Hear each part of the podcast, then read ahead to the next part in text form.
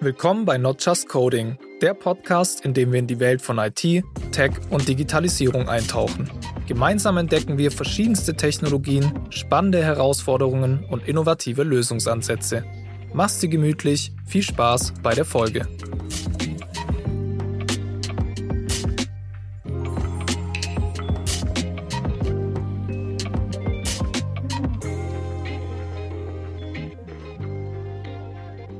So, Harald. Jetzt sind wir in unserer zweiten Folge. Und zwar wollten wir wieder über das Thema natürlich ChatGPT und LLMs sprechen, aber heute oder jetzt mit mehr Fokus auf die Anwendung davon. Mhm. Also nicht mehr so der, der Hintergrund, der technische, was dahinter steckt. Das haben wir nämlich in der ersten Folge besprochen. Das heißt, falls ihr, ich meine mit ihr, meine ich nicht dich, euch, Harald, sondern ich meine die Zuhörer und Zuhörerinnen. Royalen wieder. Genau. Sondern die Zuhörer und Zuhörerinnen, wie gesagt. Wenn euch das interessiert, wenn euch interessiert, was technisch hinter LLMs steckt, dann hört gerne in die erste Folge rein. Da hat Harald aus meiner Sicht alles sehr, sehr gut und anschaulich erklärt. Danke. Genau, einfach da reinhören. Und ansonsten Harald, starten wir jetzt einfach mal mit der ersten Frage. Was kann ich denn mit einem LLM wie ChatGPT sehr gut tun? Mhm.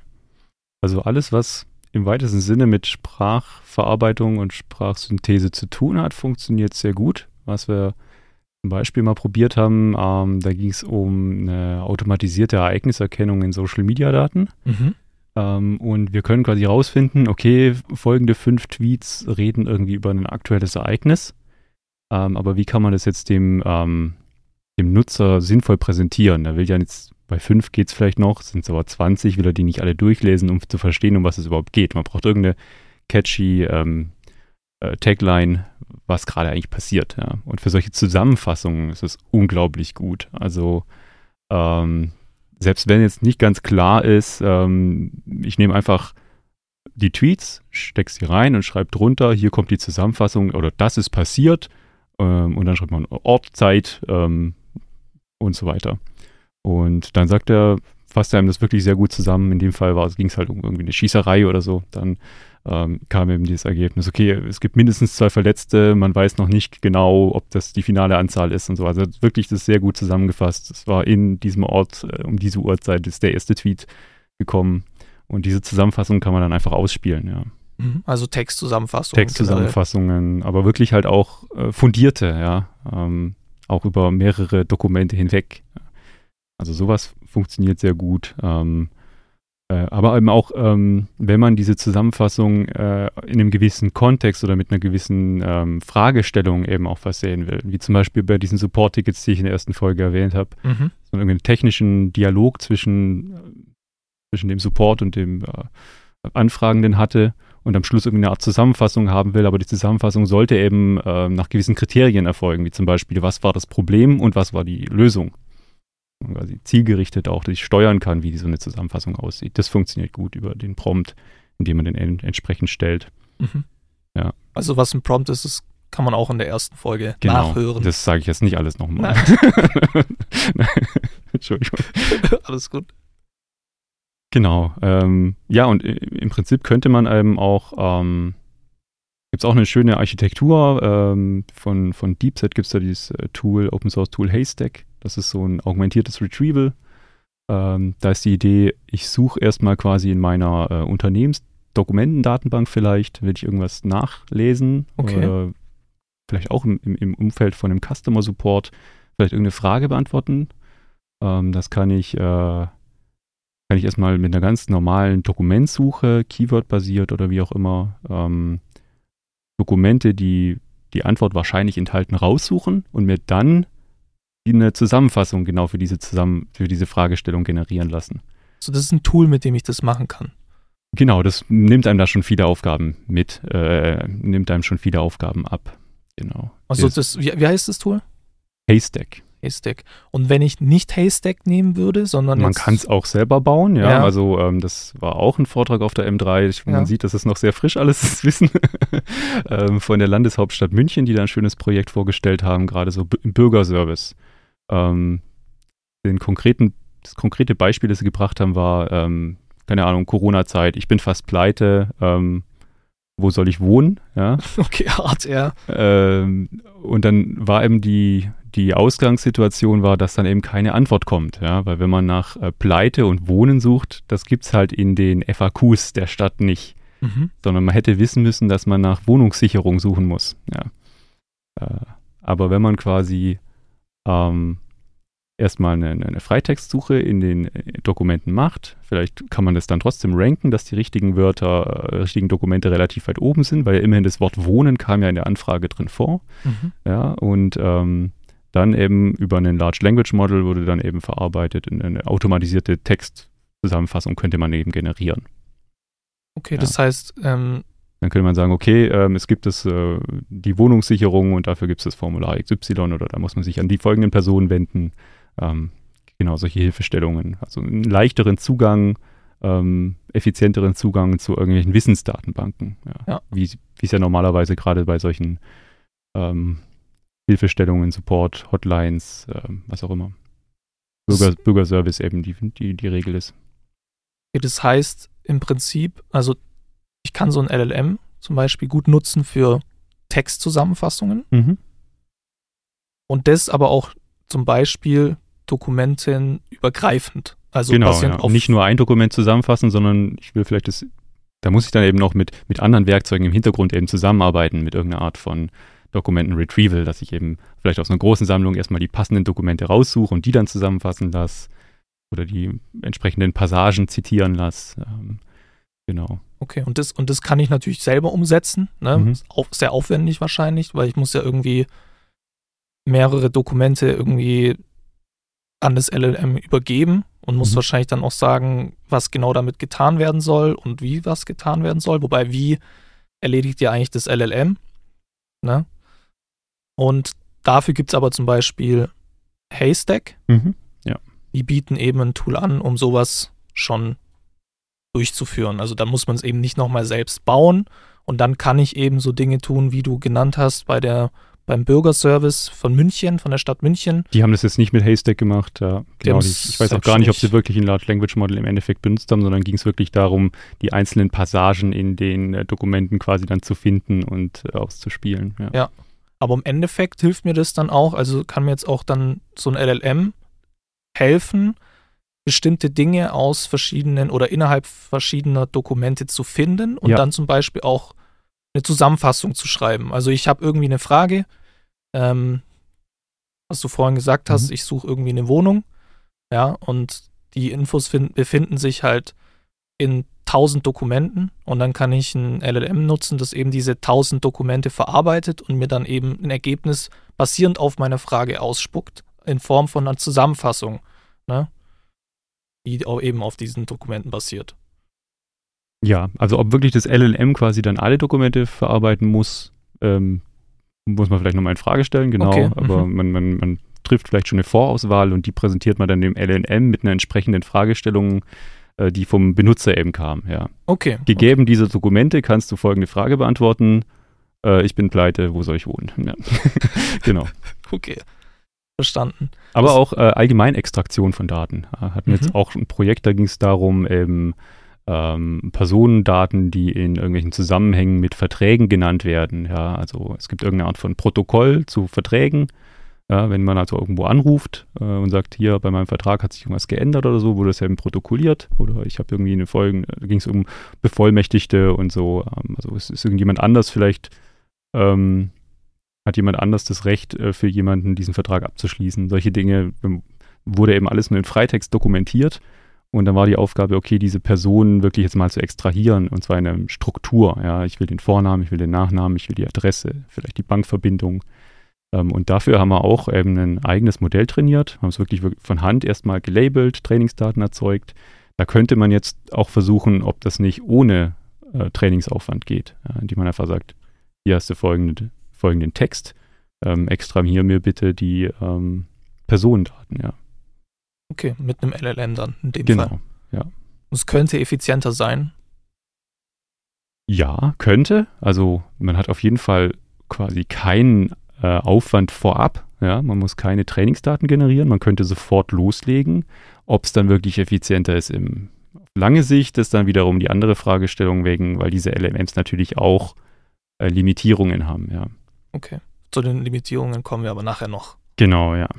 Okay, das heißt, ein, eine Sache, die ich mit LLMs sehr gut tun kann, sind Texte zusammen oder ist. Eigentlich alle Fragestellungen rund um Texte. Es Alle, könnte auch okay. sein, hier hast du einen Bericht, geht es der Firma gut oder schlecht? Ja, Mhm. also alle Arten von Zusammenfassungen oder Interpretation auch. Ne? Interpretationen, die halt nicht trivial sind, ja, Ja. für die man auch ein bisschen Weltwissen vielleicht gut ist.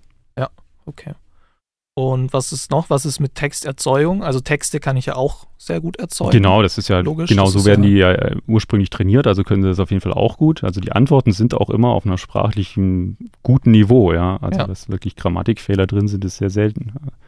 Also ja klar, mit äh, sich Abstracts äh, generieren zu lassen oder ähm, E-Mails. E-Mails. Geschichten? Ist, genau, da- das ist auch ein großer, äh, vielleicht Anwendungsfall, ähm, die Personalisierung Okay. von, äh, wenn man jetzt gerade an irgendeinen, irgendwo ein Ticket aufmacht, irgendeine E-Mail, eine Beschwerde oder so an irgendeinen Händler schickt, dann kriegt man hoffentlich irgendwie eine E-Mail zurück. Wir haben Ihre äh, Anfrage erhalten unter der Ticketnummer 15.000 ähm, und wir melden uns die Woche irgendwann mal, ja. Ähm, das könnte man natürlich auch schon viel besser machen, ja, wenn das System automatisiert verstehen würde, was ich da eigentlich für eine Anfrage gestellt habe, könnte sie mir auch antworten, sehr geehrter Herr Bosch, ähm, es tut uns leid, dass Sie unzufrieden sind mit unserem Service. Ja. Ähm, man könnte quasi schon darauf eingehen, was, der, was die Person einem geschrieben hat. Ja. Und das ist auch automatisiert. Und das automatisiert, ohne dass jemand drauf guckt. Ja.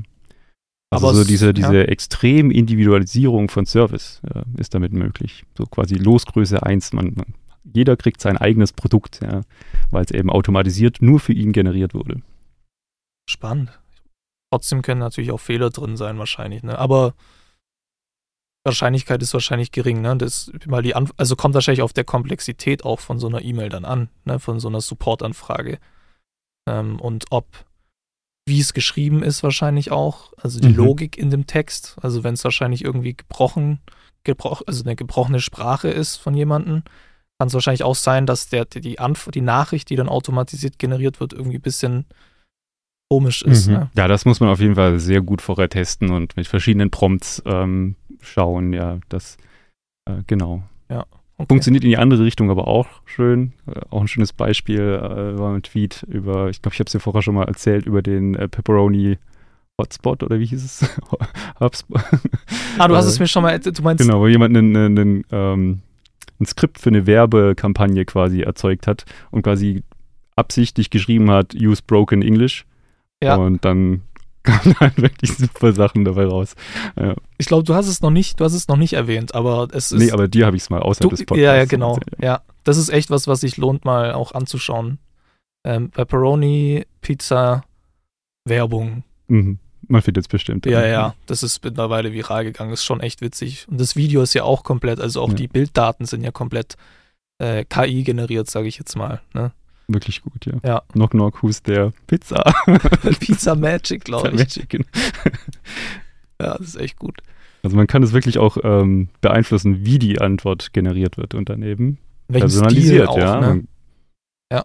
Könnte man auch sagen, ähm, schreib bitte diesen komplizierten Sachverhalt in einfacher Sprache. Ja, Für ein sechsjähriges Kind zum für ein Beispiel. sechsjähriges Oder Kind, genau. ja. Okay, und Geschichten? Geschichten kann ich auch gut generieren. Ne? Also fiktive Geschichten nenne ich jetzt mal. Oder Genau, das Ja. ist natürlich super, weil dann hat man nicht den Anspruch, dass es stimmen muss. ja, das Genau. heißt, irgendeine Kurzgeschichte zu irgendeinem Thema, was stimmt, gibt es da auch mittlerweile schon. Also kann ich mir gut vorstellen, ähm, dass es schon einige Personen gibt, die wahrscheinlich sogar schon irgendwie Kurzgeschichten, die mit ChatGPT zum Beispiel generiert worden sind, verkaufen. ne? Also Ja, Ja. Ne, das klar, wenn ich mir damit gut Geschichten generieren kann, vor allen Dingen fiktive, dann kann ich natürlich auch durch eine lustige Prompt eine lustige Geschichte vielleicht oder eine spannende Geschichte erzeugen. Ja. mhm. Okay, das Ja. heißt auch Geschichten, gerade all- allgemein Textgenerierung, ähm, ist eigentlich so das, was ich da äh, gut machen kann.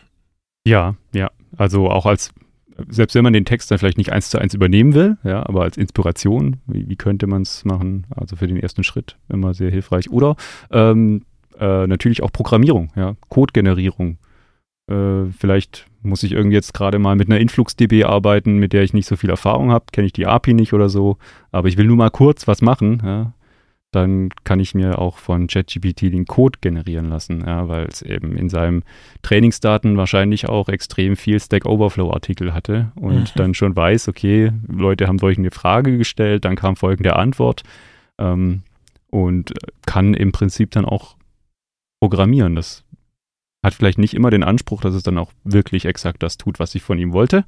Also man sollte immer noch schon programmieren können, wenn man, wenn man solche Dinge nutzt, um es auch interpretieren zu können, was da zurückkommt. Ja. Aber gerade, wie gesagt, für, für APIs, mit denen man vielleicht wenig Erfahrung hat, äh, statt jetzt in der Doku zu wälzen, sich einfach mal ein Stück Code generieren zu lassen und dann gucken, wo es vielleicht nicht passt. Ähm, genau, ist auch, auch ein Anwendungsfall. Dann auch entsprechend wahrscheinlich ähm, Code-Interpretation beziehungsweise zum Beispiel Bugfixing. Also wenn ich jetzt mhm. irgendwie mhm. Code habe und irgendwo steckt ein Bug drin und ich finde ihn vielleicht nicht, dann kann ich den Code auch nehmen und zum Beispiel einem LLM geben und sagen, hey, schau mal, ob da irgendwo ein Bug drin ist. Ne? Ja, genau. Insbesondere, wenn ich ihm halt den Code und die Fehlermeldung geben kann. Mhm. Ähm, Vieles davon kann man natürlich auch lösen, indem man die Fehlermeldung einfach bei Google eingibt und dann die ersten fünf Treffer durcharbeitet. Ähm, wird wahrscheinlich gar nicht so viel länger dauern. Aber insbesondere bei der Code-Generierung ist wirklich das Schöne auch, dass der Code, der da rauskommt, wird auch immer noch erklärt. Also äh, ChatGPT gibt sich wirklich auch die Mühe zu sagen, warum es was getan hat. Und überall sind gute Kommentare drin. Und ähm, das ist dann schon einfacher, als sich das in einer Doku vielleicht an fünf verschiedenen Stellen zusammensuchen zu müssen. Ja. ja. Okay. Das heißt, Programmieren ist auch, sag ich mal, zumindest nicht vollständig programmieren, weil zum Programmieren gehört ja nicht nur Code schreiben dazu, sondern auch den Code. Nee, aber ein, auf, auf, Basis von einzelner Funktionen, ja, wenn ja. ich irgendwie eine, eine einfache Aufgabe habe oder jetzt nicht, keine Ahnung, das habe ich jetzt noch nicht konkret ausprobiert, aber vielleicht, vielleicht irgendwie eine Regular Expression generieren lassen, die ja auch gerne mal mhm. kompliziert werden. Oder repetitive Aufgaben ja. wahrscheinlich, ne? Also irgendwie eine Liste mit verschiedenen Begriffen ähm, erstellen und dann eine Funktion, die halt basierend auf einem, auf einer Variable einen bestimmten Begriff auf, aus der Liste extrahiert. Ne? Das sind ja auch so Dinge, die musst du dann oft in Fleiß Da steckt jetzt nicht irgendwie die Intelligenz der Architektur der ganzen Anwendung dahinter. Ja, genau, genau, genau. Ja. Ja. Okay. ja, genau, okay. für solche Dinge. Okay, spannend. Gibt es ansonsten noch Dinge, ähm, wo du sagst, das, ist, das funktioniert ganz gut oder soll man quasi zum, zum nächsten spannenden Punkt kommen, welche Dinge denn damit nicht so gut funktionieren? Ja, ich glaube, wir können dann zum, zum, zum, zu den Limitierungen übergehen. Ja. Mhm. Da haben wir schon, schon zwei Dinge vielleicht so ein bisschen angerissen. Mhm. Gerade wenn man sich Sachen generieren lässt und dann verkauft. Da ist bestimmt so eine rechtliche Problematik dabei vielleicht. Darf man das? Ähm, oder wenn man eben sich generier Sachen generieren lässt, die jetzt nicht frei erfunden, sein dürfen, sondern die schon auch irgendwie eine, eine, eine äh, faktische Richtigkeit haben müssen. Ja, da, da ist auch ein anderer äh, Stolperdraht dahinter. Okay, das heißt, ähm, beim ersten Punkt, weil du sagst, darf man das? Warum, warum stellt sich die Frage, ob man jetzt ähm, generierte Texte zum Beispiel vermarkten oder verkaufen darf? Ja, prinzipiell hat man es ja nicht selber geschrieben. Also hat man, hat man dann das Urheberrecht an etwas, was man sich generieren lassen hat, oder hat man das Urheberrecht am Prompt? Ja, den hat man vielleicht selber verfasst, ja, aber hängt der dann irgendwie mit dem zusammen, was dann zurückkommt? Gehört einem das dann auch irgendwie, weil man ja den Prompt geschrieben hat? Äh, da kann man zumindest viele Fragen haben, ja. Okay. Und da war jetzt ähm, neulich der äh, KI-Dialog vom Wirtschaftsministerium in, in Baden-Württemberg. Auch eine Rechtsanwältin da, die, die es auch schön zusammengefasst hat. Ähm, und zumindest keine KI, also irgendeine Maschine, kann kein Urheberrecht haben, weil es eben kein Mensch ist, ja. Also es ist auch nicht der Urheber davon. Äh, ich weiß nur nicht, wie viel einem das hilft, diese Erkenntnis, weil natürlich kann in den Nutzungsbedingungen von, von ähm, OpenAI zum Beispiel auch irgendwo drin stehen, alles, was wir generieren, gehört uns erstmal, ja. Ähm, das muss man dann, muss man dann prüfen. Das ist das eine vielleicht, aber das andere ist auch, äh, wenn es mir irgendwas generiert, garantiert mir niemand, dass es das nicht schon gibt. Also, dass vielleicht irgendjemand anders schon ein Urheberrecht drauf hat, weil es einfach schon im Internet irgendwo steht, vielleicht mit einer gewissen ähm, Fußnote, dass das vielleicht Copyrighted Material ist. Aber die Fußnote hat man halt nicht mitbekommen beim generierten Text. Ähm, also, so eine gewisse ähm, Prüfung. Gibt es das schon, was ich da gerade lese? Äh, sollte man tun, bevor man anfängt, Texte zu verkaufen, ja. Okay. Weil dann hat man vielleicht nicht das Problem mit dem äh, Anbieter der KI, aber vielleicht mit irgendjemand anders, der den Text vor dir schon mal geschrieben hat. Ja. Den, die KI hat den halt gelesen und gedacht, der passt dir ganz gut und hat irgendwas sehr, sehr ähnliches generiert. Ja. Aber ist es nicht immer so?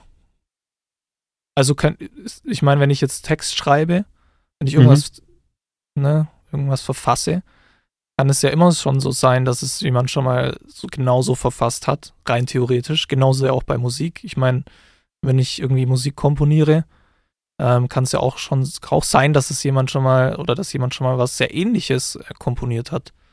Ja, ja, guter Punkt, ja. Die Frage ist quasi nur, ist dann die Wahrscheinlichkeit höher oder niedriger, ja. Also wenn das halt aus einer Maschine kommt, die ihr Wissen im Prinzip dadurch erlangen hat, dass sie das Internet auswendig lernt, ja dann ist da die Wahrscheinlichkeit größer, dass es. Ja, will ich ja. jetzt gar nicht mal unterschreiben, aber ist auf jeden Fall eine interessante Frage. Ja, okay, okay. Okay, aber das ist was auf jeden Fall, was man, was es noch zu prüfen gilt, ne? Auch mhm. ähm, inwiefern ist es nachher urheberrechtlich geschützt oder eben nicht. Und also die Frage ist ja auch, die Texte, die generiert werden, ähm, wobei da, da ist ja der Punkt so, die, die, die KI nenne ich es jetzt mal, das LLM, das erzeugt ja diese Texte neu. Ne? Das, das kopiert ja nicht irgendwelche ja, Texte, ja. sondern es sind neu erzeugte Texte. Basierend natürlich auf bestehenden Texten. Basierend auf einer statistischen Wahrscheinlichkeit, ja, mhm. die natürlich gelernt wurde aus bestehenden Texten. Ja.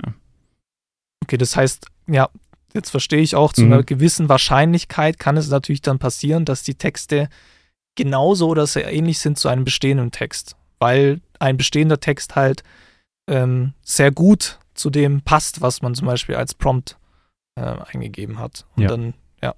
Da haben die, vielleicht ist auch noch eine interessante Information, die, ähm, die Modelle äh, haben eine sogenannte Temperatur.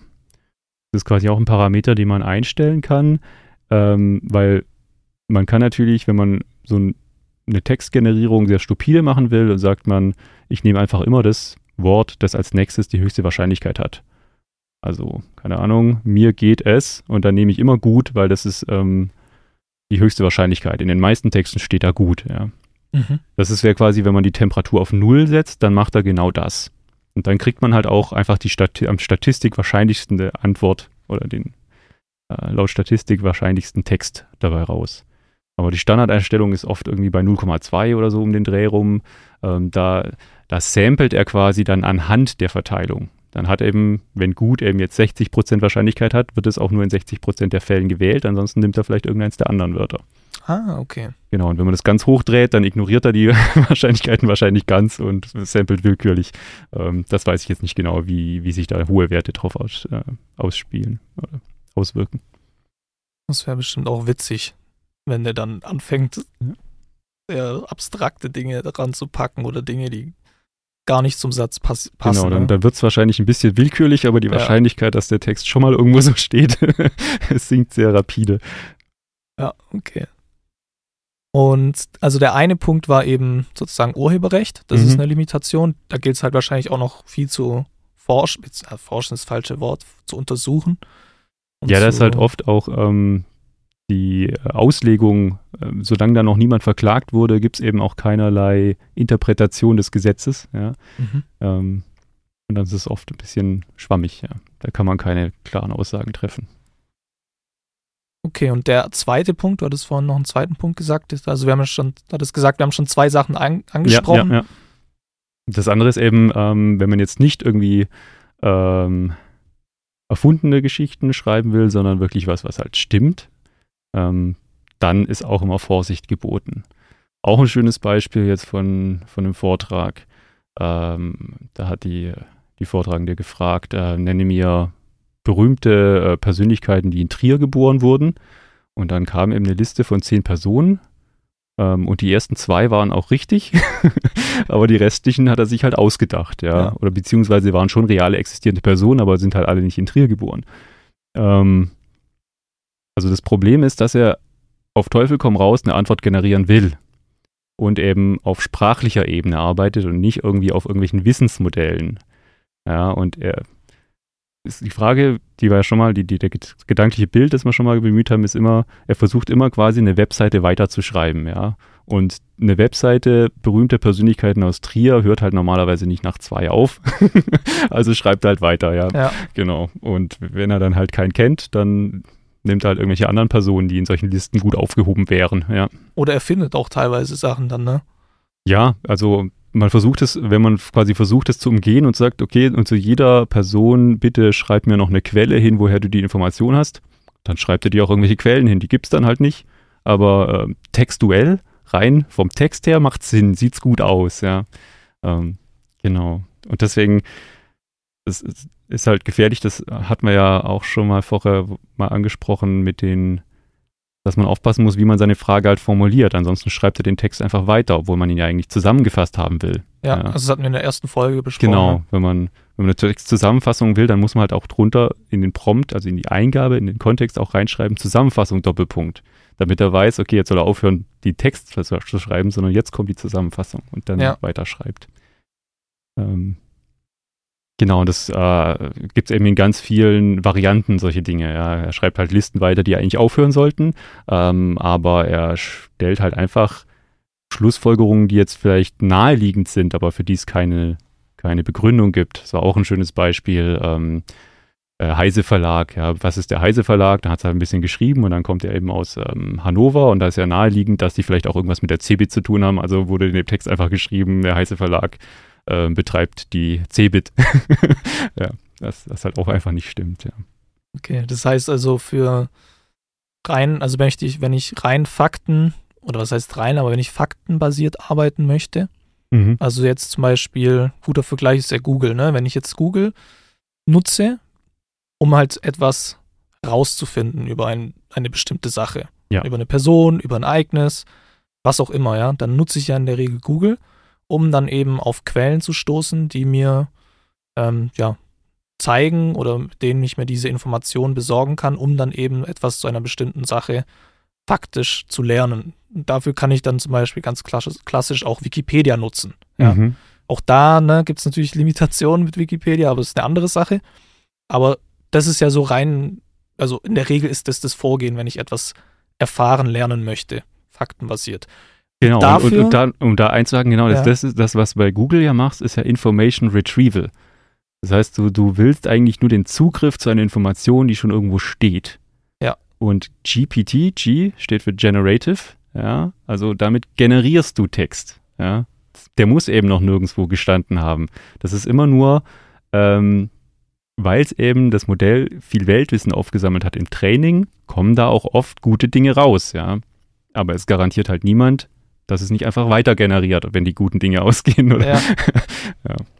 Aber das ist ein guter Punkt. Ich meine, das ist ja auch der, der, der Grund, sage ich mal, warum du jetzt nicht einfach ähm, Google durch ChatGPT ersetzen kannst. Mhm. Ja.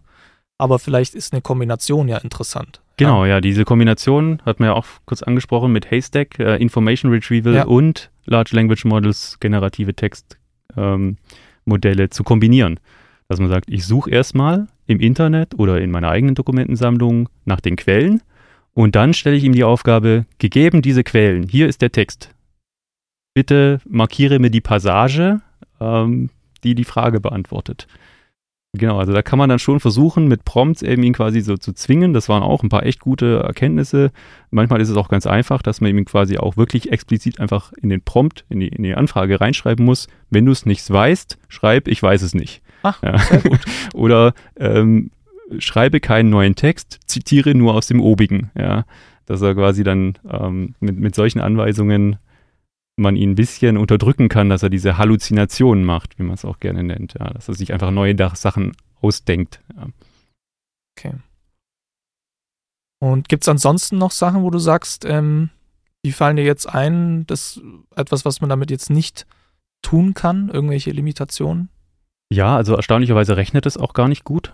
Okay. Ähm, also bestimmt waren in den Trainingsdaten auch ein paar einfache Rechnungen drin, aber es ist, es arbeitet halt wirklich auf einer komplett sprachlichen Ebene. Es geht immer darum, was ist das nächste sinnvolle Wort. Ähm, Und äh, deswegen funktioniert es auch gar nicht gut, wenn du ihm sagst, ähm, erzeuge mir einen Content oder eine Antwort, die weniger als 400 Zeichen hat, weil ich sie vielleicht irgendwo eingeben muss, ja, wo eine, eine Längenbeschränkung auf 400 Zeichen ist. Ähm, dann wird er dir ganz confident den Text generieren und dahinter in Klammer schreiben 399 Characters, auch wenn es 600 sind. Also das, er kann es halt einfach nicht zählen, ja. Also ja. Äh, da hat er, hat er einfach nicht die Kapazität für oder die, die, die Möglichkeiten, weil es immer nur eine Textgenerierung ist, ja. Und, und gilt es jetzt nur für ChatGPT oder ist es ein allgemeines LLM-Thema so? Ähm, es ist eigentlich schon ein allgemeines Thema, aber je größer die Modelle werden, ich weiß nicht, bei ChatGPT oder bei GPT-4 ist es wahrscheinlich schon, kann es auch schon wieder besser sein, ja, weil die einfach dann auch noch mehr Aufgabenstellungen im Pre-Training vielleicht schon gesehen hat, das Modell, wenn der Datensatz immer größer wird und dann vielleicht auch mehr Rechnungen gesehen hat und dann darüber auch aber das ist wirklich halt, es ist wie wenn du wirklich auf rein sprachlicher Ebene rechnen sollst. Das funktioniert halt nicht, ja. Schwierig, Zumindest nicht ja. für, für komplizierte Sachen. Irgendwann ja. brauchst du einen Stift und ein Papier, um das mal aufzunehmen. So kann man sich vorstellen, glaube ich, ja. Ah, guter, guter Punkt. So wie wenn wir halt sprachlich versuchen würden, irgendwelche komplexen Gleichungen zum Beispiel zu lösen, ohne mal zwischendrin einen Ausschritt zu machen, mhm. ohne, ja, okay, ja klar, dann ist fehleranfällig. Genau, ja. Aber er wird da halt nicht sagen, ich weiß es nicht, sondern er wird dir eine Antwort schreiben, aber die ist dann halt falsch. Ja.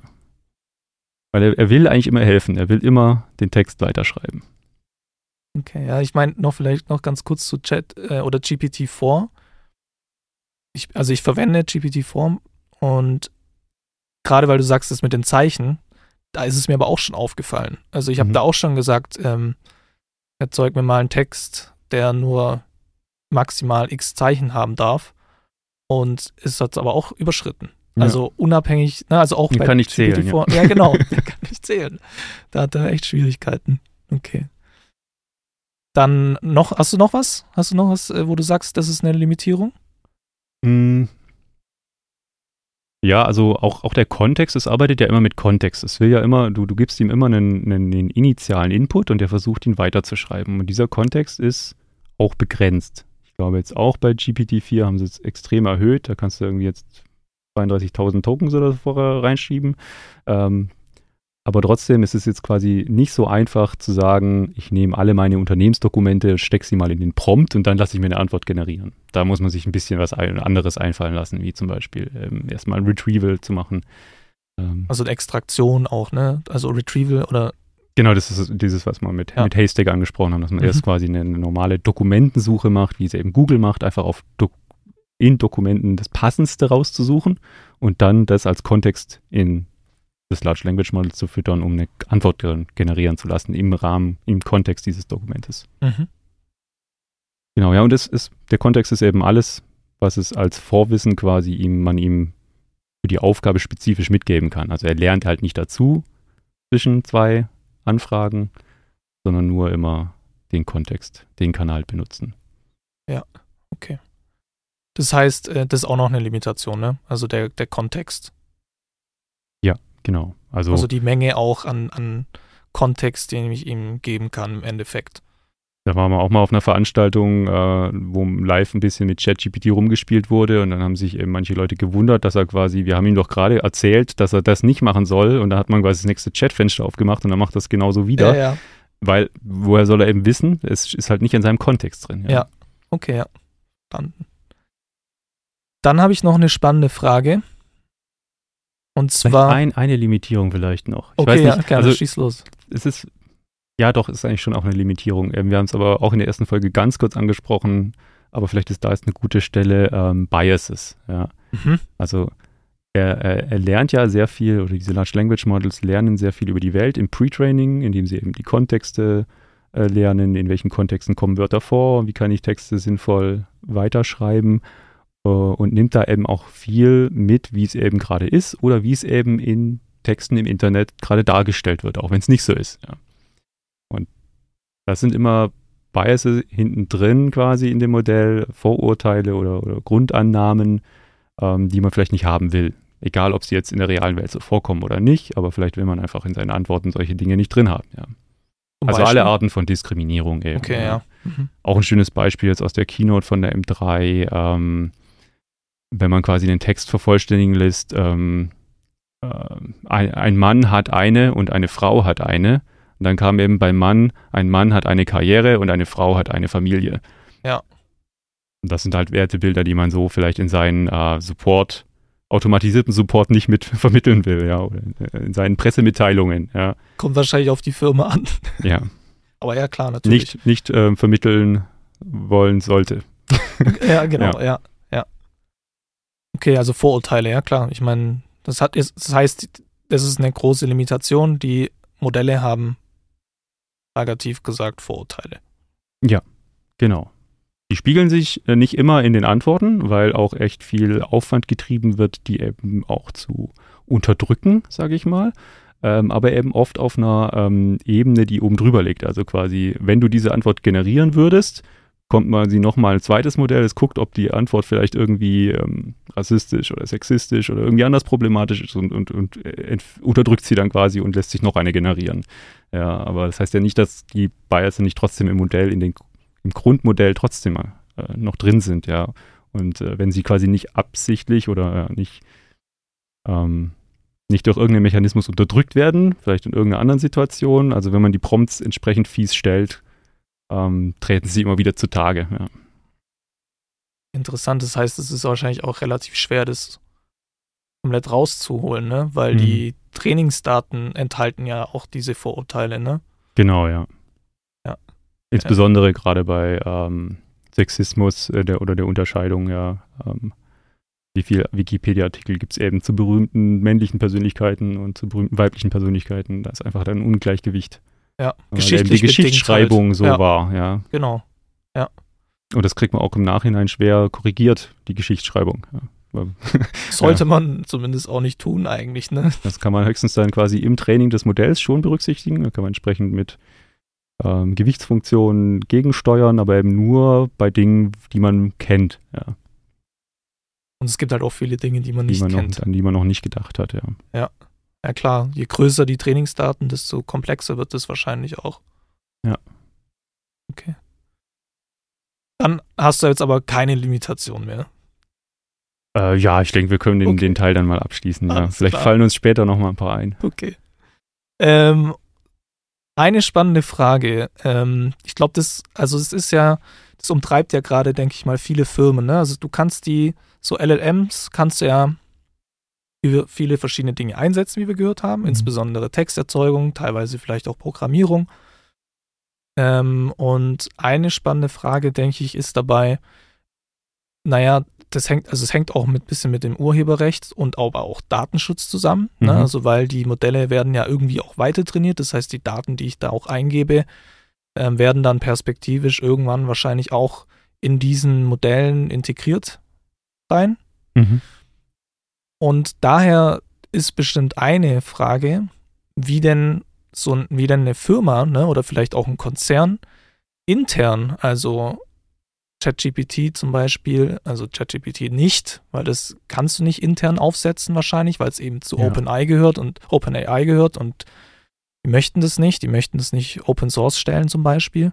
Aber es gibt ja auch andere LLMs, die Open Source sind. Mhm. Ähm, und die, da ist die Frage, wie kann denn eine, eine Firma oder auch ein Konzern intern ein LLM einsetzen? Also ja, ähm, wir hatten ja vorher auch geschrieben, es gibt aus rechtlicher Sicht quasi die, die, Fragestellung, kann ich die Dinge, die aus so einem LLM rauskommen, einfach ungesehen so weiterverwenden? Und das, was du jetzt auch noch angesprochen hast, ist quasi aber auch, was sind die Dinge, die ich in den LLM reingebe? Ja, ja. Wenn da persönliche Informationen drin sind oder Betriebsgeheimnisse und da gibt es ja auch schon Meldungen, wo das äh, fehlgeschlagen ist. Ich glaube, bei Samsung war es, wo irgendwelche Ingenieure Meeting Notes sich zusammenfassen lassen haben und nach dem nächsten Trainingslauf waren die eben auch mit im dem oh. Sprachmodell und dann konnten sich andere Leute, wenn sie die äh, Anfrage entsprechend stellen, wie zum Beispiel, kannst du mir nochmal die Meeting Notes von Samsung oder ich, ich habe es nicht ausprobiert, ich ja. weiß es nicht, äh, aber irgendwie so ähm, konnte man sich eben dieses Wissen da wieder rausziehen. Ja. Ähm,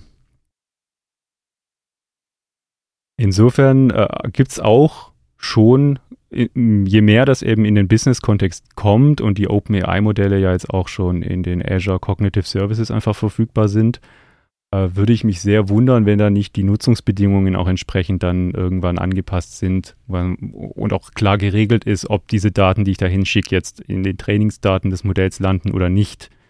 Ja, ähm, ansonsten kann man das eigentlich nicht sinnvoll einsetzen, diese Modelle. Insofern, je mehr das eben in so klassische Angebote auch überführt wird, desto mehr werden wahrscheinlich die Nutzungsbedingungen dieser Services das eben entsprechend regeln. Dann muss man diesen immer noch vertrauen, ja, äh, dass es auch wirklich stimmt, was in den Nutzungsbedingungen drin steht, aber das ist zumindest ein Aspekt, in wie man diese Modelle dann doch äh, sehr einfach nutzen kann, weil jemand anders sie betreibt und ich mit diesen anderen eben entsprechende Vereinbarungen getroffen habe.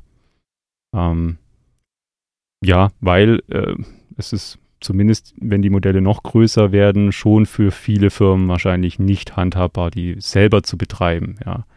Betreiben vielleicht sogar noch, aber trainieren auf jeden Fall nicht, weil sie einfach an die Datenbasis gar nicht rankommen. Ähm, vielleicht da so als Side Note, ähm, der, das Rechenzentrum, das Microsoft für OpenAI betreibt, der Supercomputer, das sind 10.000 GPUs. 10.000. 10.000. Also 10.000 Grafikkarten. Genau, auf, ich glaube, 280.000 CPU-Cores. Okay, krass. Ja, das stellt sich nicht jede Firma mal kurz hin. Nee, genau, aber Fall. wie du auch schon auch richtig sagst, es gibt schon auch Open-Source-Varianten, gerade auf Basis von, von Metas Lama. Ähm, haben, da hat da die Community schon weiter trainiert und quasi auch so eine Variante, die eben dann wie ChatGPT funktioniert, schon erstellt. Ähm, der, der Name fällt mir jetzt gerade nicht ein. Ähm, Können wir auch noch irgendwie nachträglich gucken und in die Show Notes packen, also kein Ding. Genau, ja. Ähm, und das eben bis zu einer gewissen Größe kann man es eben ja auch noch, haben wir ja im ersten Teil auch schon gesprochen, mit entsprechender Optimierung der Modelle und Quantisierung der Gewichte kann man das schon auch lokal betreiben. Äh, und für, für viele, wenn, wenn die Aufgabe quasi klar umrissen ist, braucht man ja vielleicht auch gar nicht die volle Mächtigkeit des Modells, ja, vielleicht kann man dann auch ein eigenes Modell auf Basis dieses Modells vielleicht trainieren, das dann eben nicht mehr alles kann. Ja, so als generelles äh, oder generalisierende AI, die man für viele Aufgaben einsetzen kann, braucht man ja vielleicht gar nicht, sondern ich will ja das speziell für meinen Anwendungsfall dann doch zugeschnitten ist. Ähm, ja, Genau, aber ansonsten, also wenn man, wenn man jetzt gerade äh, beim, beim Programmieren zum Beispiel, hat man ja vielleicht auch gar nicht das Problem, dass man da jetzt mit personenbezogenen Daten arbeitet oder da ist dann eher quasi die, das Firmengeheimnis vielleicht relevant. Ähm, aber dafür sich quasi Text, Programmtext generieren zu lassen, ähm, das kann man ja auch relativ problemlos einsetzen. Und selbst und da, weil es eben so ein klar umrissener Einsatzzweck ist, gibt es da auch schon Anbieter, das eben ein Spezialmodell, braucht man jetzt kein JetGPT dafür, sondern ähm, ähm, GitHub Copilot zum Beispiel. Mhm. Ähm, da werden die Daten zwar auch an der API geschickt wiederum, aber gerade auf der Ebene, das hat sich eben speziell für die Codegenerierung äh, spezialisiert. Davon gibt es auch Varianten wie Tab9, die es auch anbieten, das wirklich dann lokal zu betreiben ja, für, für ein Unternehmen. Tab9 auch, ein, so wie, wie hieß es vorhin, was du gemeint hast, die Firma mit den Dokumenten, hey, Hay Haystack. Ähm, Haystack. Also Haystack heißt nicht die Firma, sondern ist das Open Source Produkt von DeepSet. Ah, okay. Und das, was du jetzt gerade genannt hast? Tab9. Tab9 ist auch ein Produkt oder ein das, Tool. So heißt, glaube ich, auch die Firma. Ich ja. glaube, das ist Synonym Produkt und Firma. Okay, ja. Genau, die machen eben ähm, äh, Code Autocompletion auf intelligente Weise, ja. Okay. Also so wie man es von äh, Copilot eben gewohnt ist. Und ja. bieten es eben auch an, das Modell lokal zu betreiben, wenn man wirklich sehr vorsichtig sein will und den den Kontext, den man ja braucht, um irgendwas zu vervollständigen. Damit, die, damit das Programm ja weiß, wie es den Programmtext weiterschreiben soll, muss es ja wissen, was ich davor schon geschrieben habe. Ja. Und wenn es ganz dumm läuft, hat da jemand vergessen, die, die, die, ähm, die Credentials irgendwo aus hardgecodet reinzuschreiben oder hat vergessen, es rauszunehmen. Also optimalerweise sollte es da nie drinstehen, aber. aber es kann ja passieren, ja klar. kann ja bei irgendeiner Firma passieren. Menschen machen Fehler, ja, genau. absolut. Ja. Okay, und ähm, Genau, ja, nee, passt. Also verstehe ich. Das heißt, da habe ich prinzipiell auch verschiedene Möglichkeiten. Ich kann natürlich einfach mhm. darauf warten, dass die Tools ihre Richtlinien so anpassen oder ihre, ja, dass sie halt meine Daten nicht nochmal nutzen, um weiter zu trainieren. Ne? Das mhm. ist eine Möglichkeit. Ich kann es aber auch alternativ bei mir irgendwie hosten, also irgendein Modell bei mir intern lokal hosten, das vielleicht nicht so groß ist und nicht so, nicht so potent ist Ähm, aber dann habe ich da zumindest die, nicht die, das Risiko, dass die Daten irgendwie nach außen gelangen und andere, anderen zur Verfügung gestellt werden. Das ist ein, ein Punkt, das kann ich sowohl natürlich mit ähm, LLMs tun, die all, allgemein Text erzeugen oder vielleicht auch welche, die auf Code spezialisiert Mhm. sind. Ja. Und ein anderer Punkt Gerade, aber, aber gerade auch bei Mhm. denen, egal auf welche Variante es man quasi macht, ähm, für die Anwendung ist es eigentlich eine sehr angenehme ähm, Situation, weil es einfach nur eine API ist, die sich anspricht. Also auch wenn dahinter ein großes KI-Modell und ein Large Language Model steht, ist die, die eigentliche API recht einfach. Ja. Mhm. Ich schicke ihm ein Stück Text und er schickt mir, wie er den weiterschreiben würde. Dann gibt es quasi noch weitere Parameter, die sollte man da auch, auf die sollte man ein bisschen aufpassen. Das eine war Temperatur, haben wir ja vorher kurz angesprochen. Wie kreativ soll die Antwort quasi sein? Aber das andere ist auch, wie viel Tokens soll er maximal generieren? Und darauf sollte man auf jeden Fall aufpassen, weil äh, die Modelle wissen, wie gesagt, nicht, wann Schluss ist. Ja, also auch wenn man sagt, fasse mir diesen Text zusammen, dann machen sie die Textzusammenfassung und danach fangen sie einfach an, den nächsten Text zu schreiben. genau, also da, da, sollte man immer irgendwie ein Limit setzen. Schon es generiert er und generiert er und es kostet und kostet. Ja. Okay. Und API, nur für die, die es äh, nicht wissen, ist einfach die Schnittstelle zu dem Mhm. Modell. Genau, dass die nicht komplex ist. Okay. Ein Punkt wird mich da noch interessieren und zwar, das kennt man ja auch aus der eigenen Arbeit zum Beispiel. Ne? Also man hat als Firma, als Unternehmen hat man eine Menge an Dokumenten. Mhm. Tausende, wenn nicht gar Millionen. Ja, wahrscheinlich eher Millionen, je nach Unternehmensgröße. Ja, hunderte Millionen. Ein Konzern. Genau. Mhm, mhm. Und spannend wird es ja, wenn ich diese Dokumente eben auch nutzen kann, um das Modell zu trainieren, um dann auf Basis dieser Informationen zum Beispiel Text zu erzeugen, vielleicht auch dann zu suchen, also eine Kombination aus Erzo Text erzeugen und suchen.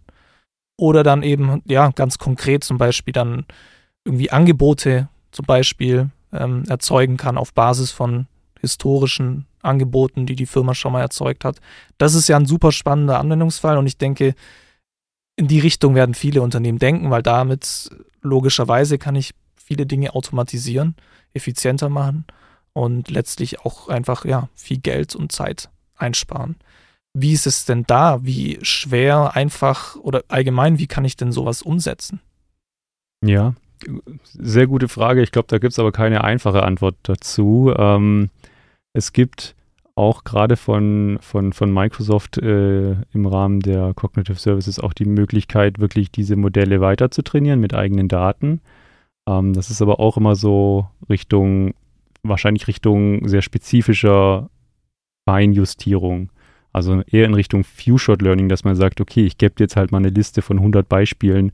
Äh, wenn der Text kommt, dann sag bitte positiv. Wenn der Text sagt, kommt, sag bitte negativ. Mit so einer Liste kann man es quasi noch, noch erweitern. Ob man da jetzt quasi komplette Angebotsdokumente reingeben kann, um dann quasi den Stil der, der, der, der Angebote zu lernen und zu kopieren, da weiß ich nicht, ob das da wirklich gut funktioniert. Da Okay. funktioniert wahrscheinlich ein Anwendungsfall besser, wo man sagt, ich gebe dir mein aktuelles Angebot mal in den Kontext und jetzt schreib mir bitte ein neues Angebot, aber folgende Parameter sind anders. Ja, ich könnte quasi sagen, ähm, mein Prompt könnte quasi so, meine Eingabe in das Modell könnte so aussehen, Kunde A, XY, Laufzeit XY, Kosten XY, das war das Angebot, das wir generiert haben Ja, dann quasi Break, dann kommt Kunde 2, Laufzeit so, Kosten so und dann bitte generiere das Angebot so wie oben auch, ja. Bloß eben mit diesen anderen Parametern. mhm. Dann müsste man das alles im Rahmen des Kontextes äh, machen und der ist natürlich auch längenbegrenzt, gegebenenfalls. Ja, da wird man jetzt keine 20-seitigen Dokumente vielleicht generieren lassen können. Noch nicht, ja.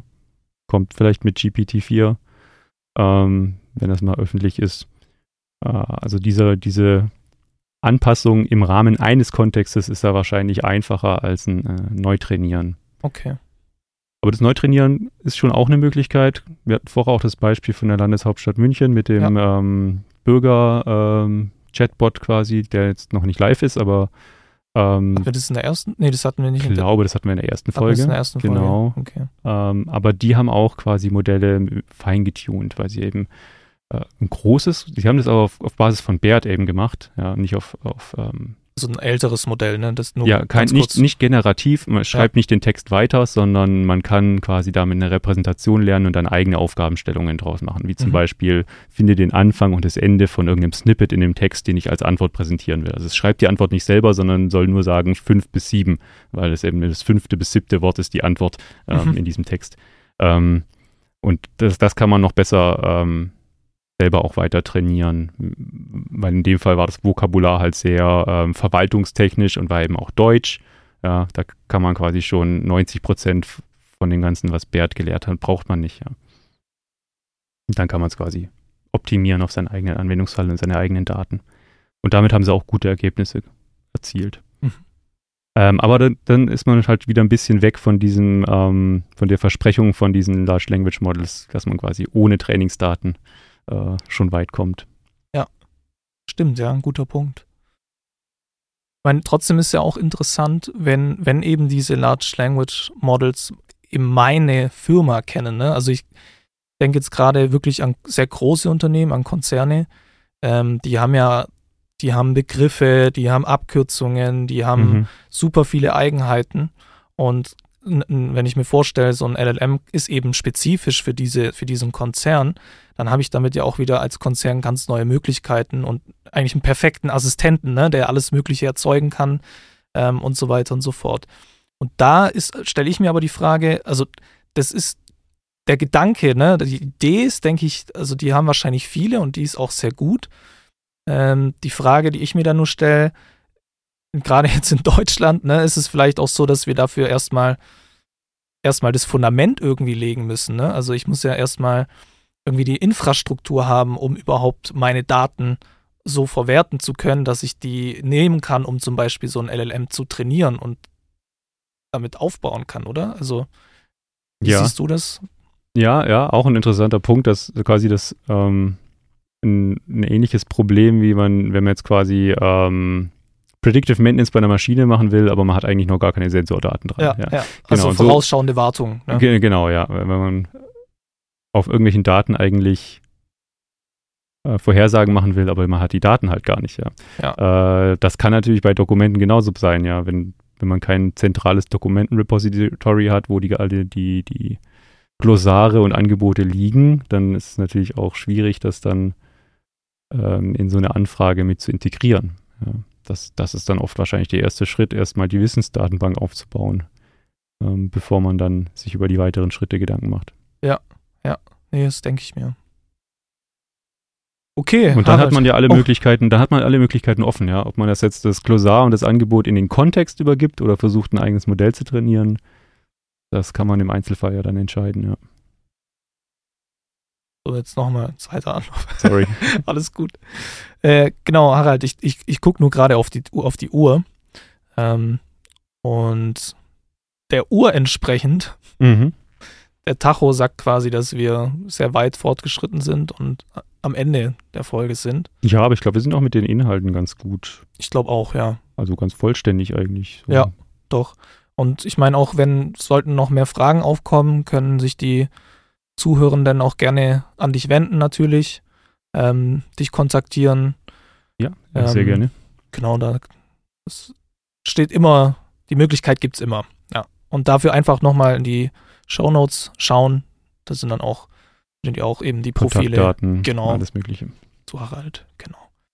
Dann vielen lieben Dank, Harald. Hat Spaß gemacht. Danke, dass ich da sein durfte. Und dann würde ich sagen, bis bald an alle natürlich. Bis dann. Ciao. Tschüss.